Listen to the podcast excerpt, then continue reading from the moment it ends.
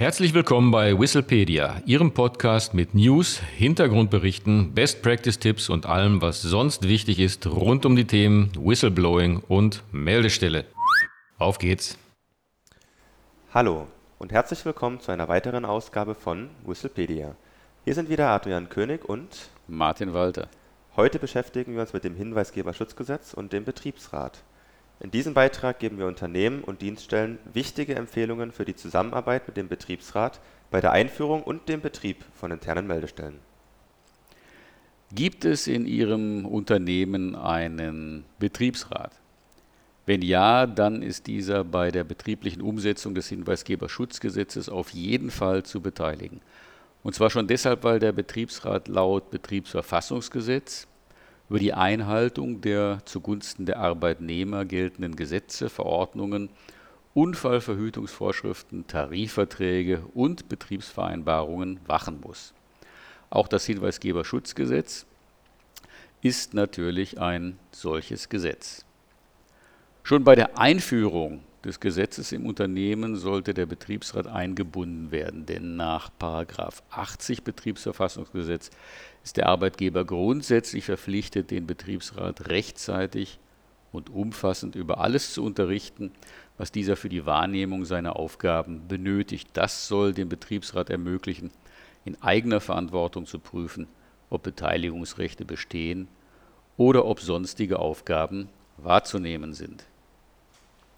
Gemäß 87 besteht ein Mitbestimmungsrecht in Fragen der Ordnung des Betriebes und des Verhaltens der Arbeitnehmer im Betrieb. Während Vorgaben, die bei der Erbringung der Arbeitsleistung selbst zu beachten sind, mitbestimmungsfrei sind, da sie das Arbeitsverhalten konkretisieren, sind Anforderungen, die das Ordnungsverhalten betreffen, mitbestimmungspflichtig. Diese dienen der Sicherheit eines ungestörten Arbeitsablaufs oder der Gestaltung des Zusammenlebens und Wirkens der Arbeitnehmer im Betrieb, werden also im Zuge der Einführung eines Hinweisgebersystems die ohnehin bestehenden arbeitsvertraglichen Hinweispflichten ausgedehnt oder Regelungen bezüglich des konkreten Meldeverfahrens eingeführt, ist das Ordnungsverhalten betroffen und der Betriebsrat ist demnach einzubeziehen. Auch sind beim Hinweisgeberschutzgesetz zwar Einrichtung, Organisation und Arbeitsweise der internen Meldestelle umfassend beschrieben, doch beim Thema Meldekanäle sieht das schon etwas anders aus. Das Gesetz sieht in diesem Zusammenhang lediglich vor, dass dem Whistleblower die Möglichkeit einzuräumen ist, die Meldung an die interne Meldestelle in Textform oder mündlich abzugeben. Das kann natürlich auch über ein Kommunikationssystem, zum Beispiel ein Telefon oder über digitale Kanäle erfolgen, zum Beispiel über Software oder webbasierte Lösungen. Damit käme dann erneut der Paragraph 87 ins Spiel. Da hat der Betriebsrat bei der Einführung und Anwendung von technischen Einrichtungen, die dazu bestimmt sind, das Verhalten und die Leistung der Arbeitnehmer zu überwachen, mitzubestimmen. Die Formulierung, in Anführungsstrichen, die dazu bestimmt sind, im Betriebsverfassungsgesetz ist leider etwas irreführend. Nach der inzwischen sehr extensiven Rechtsprechung genügt für die Mitbestimmungspflicht schon die objektive Eignung der Einrichtung, die Beschäftigten automatisiert und selbstständig zu überwachen, unabhängig davon, ob der Arbeitgeber dies wirklich machen möchte. Folglich wären alle Hinweisgebersysteme in der Mitbestimmung, bei denen beispielsweise die Telefonnummer des Anrufers aufgezeichnet wird, ein Telefonat mitgeschnitten oder bei denen die IP-Adresse gespeichert wird, zum Beispiel bei der Meldung per E-Mail. Die meisten Unternehmen dürften die Nutzung von IT- und Kommunikationssystemen und die Verarbeitung der Daten in entsprechenden Betriebsvereinbarungen geregelt haben. Dennoch wäre das Hinweisgeberschutzgesetz sicher ein guter Anlass, die bestehenden Betriebsvereinbarungen zu IT und Kommunikation einmal näher unter die Lupe zu nehmen und auf den neuesten Stand zu bringen, denn erfahrungsgemäß schlummern solche Regelungen in Betriebsvereinbarungen über Jahre hinweg friedlich zwischen den Aktendeckeln, auf Datenspeichern oder in der Unternehmenscloud. Die Folge ist, dass manchmal Dinge geregelt sind, für die man gar keine Regelung mehr braucht, weil die betreffenden IT- oder Kommunikationssysteme längst ausgemustert wurden. Umgekehrt werden im Unternehmen nicht selten Systeme betrieben, für die es noch gar keine Regelung gibt. Stichwort interne Meldestelle. Auch bei der personellen Ausstattung der Meldestelle könnten sich mitbestimmungspflichtige Tatbestände gemäß 99 Betriebsverfassungsgesetz ergeben. Dort ist die Mitwirkung des Betriebsrats bei personellen Einzelmaßnahmen geregelt.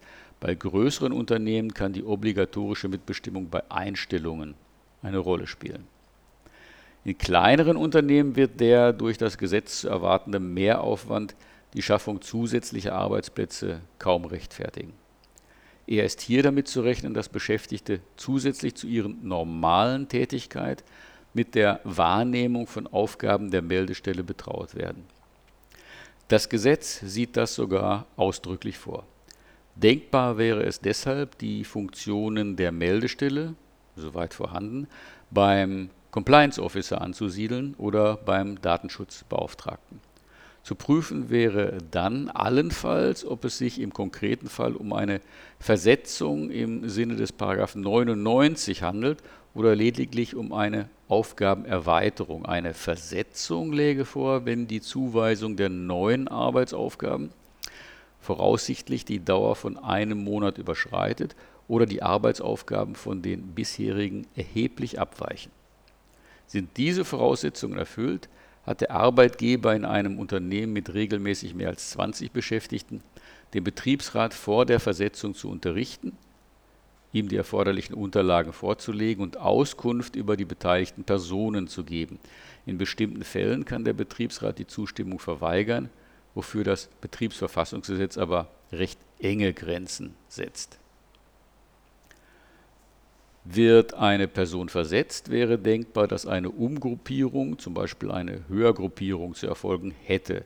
Voraussetzung dafür ist, dass die Eingruppierung in einem Tarifvertrag geregelt ist oder, wenn das Unternehmen keiner Tarifbindung unterliegt, in einem betrieblichen Eingruppierungsschema.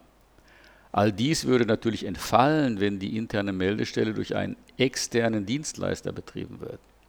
Eine Möglichkeit übrigens, die das Gesetz explizit vorsieht. Allgemein misst das Betriebsverfassungsgesetz der beruflichen Fortbildung einen hohen Stellenwert zu. Genau das tut auch das Hinweisgeberschutzgesetz. Der Beschäftigungsgeber hat dafür Sorge zu tragen, dass die mit den Aufgaben der internen Meldestellen beauftragten Personen die notwendige Fachkunde aufweisen. Bezüglich der gegebenenfalls erforderlichen Teilnahme an außerbetrieblichen Bildungsmaßnahmen hat der Betriebsrat ein Recht auf Unterrichtung, Anhörung und Beratung sowie Vorschlagsrechte, allerdings kein Mitbestimmungsrecht. Ein Mitbestimmungsrecht räumt das Betriebsverfassungsgesetz nur bei innerbetrieblichen Schulungsmaßnahmen ein. In diesem Fall kann der Betriebsrat die vom Arbeitgeber mit der Durchführung der Schulung beauftragte Person ablehnen, wenn diese offensichtlich nicht die dafür erforderliche fachliche oder persönliche Eignung besitzt. Darüber hinaus sollte das Unternehmen allen Beschäftigten klare und leicht zugängliche Informationen zur internen Meldestelle und zum unternehmensinternen Hinweisgebersystem bereitstellen. Dies kann zum Beispiel über das Intranet des Unternehmens oder durch betriebsinterne Schulungen erfolgen. Entscheidet man sich für Schulungen, sind auch hier die Mitbestimmungsrechte des Betriebsrats zu wahren. Und zu guter Letzt, im Sinne einer möglichst einheitlichen Regelung, sollte die Abstimmung mit dem, soweit vorhanden, Konzern bzw. Gesamtbetriebsrat erfolgen.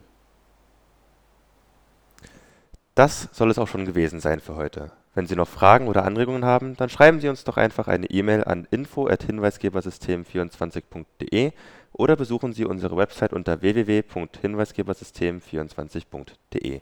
Vielen Dank und auf Wiederhören. Auf Wiederhören.